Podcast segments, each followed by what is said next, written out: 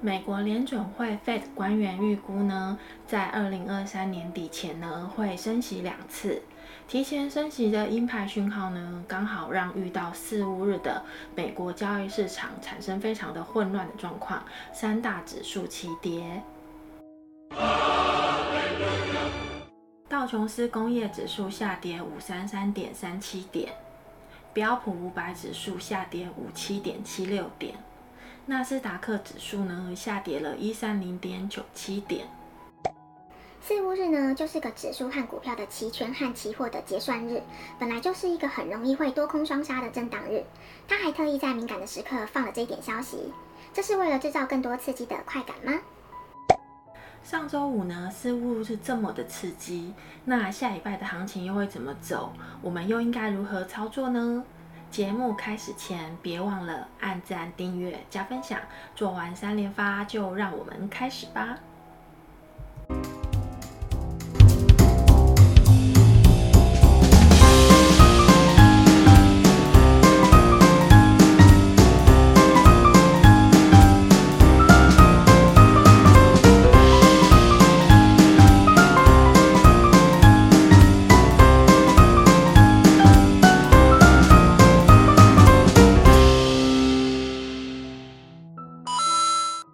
期视频呢，我们说到了，因为资金有限，所以呢，板块流动就是个跷跷板的状态。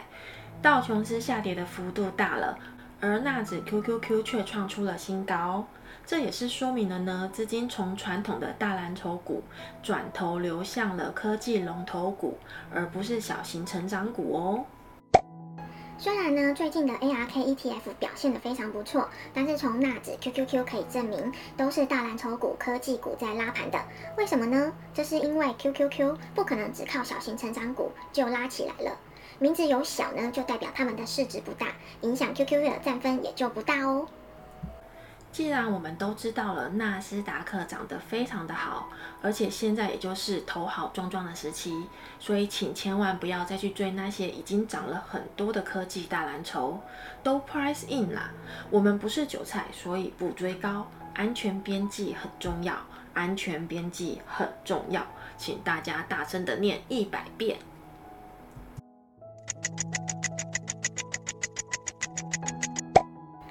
四巫日呢，三大指数全体下跌，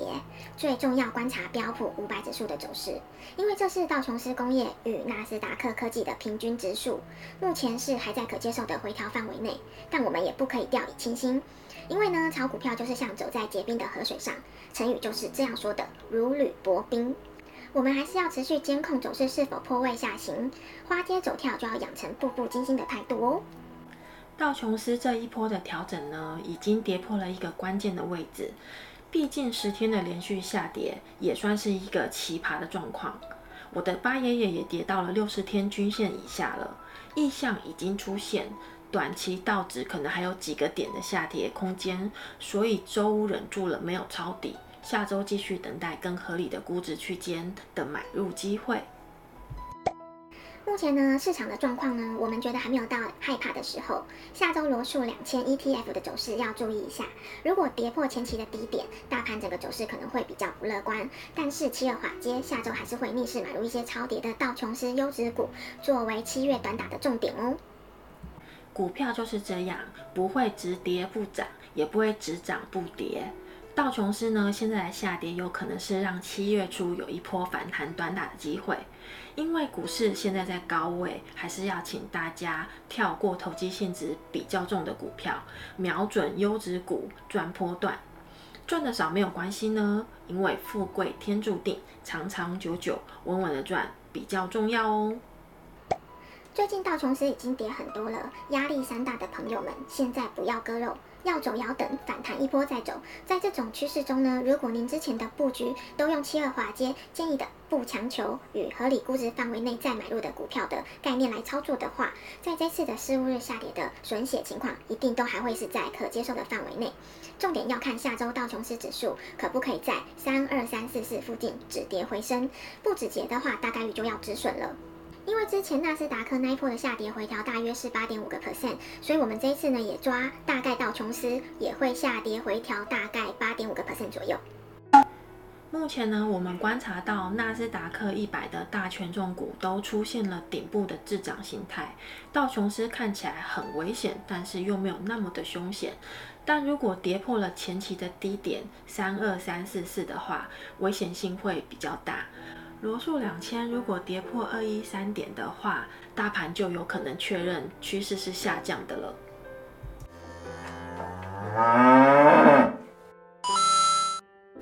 华尔街分析师认为呢，布拉德的发言证实了美联储目前已经就缩战开始讨论进行的时间了。这番言论呢，也印证了美国联邦公开市场委员会 （FOMC） 的由鸽派转鹰了。债券市场呢，因此也做出了呼应。国债收益率曲线已经出现了飙升，美元也随着走高。美联储的立场已经转换了，目前呢，经济已经逐渐从疫情中逐渐的复苏，这也意味着美联储将采取新的货币政策应对措施。预计呢，接下来的几次 FOMC 会议将会非常的有意思。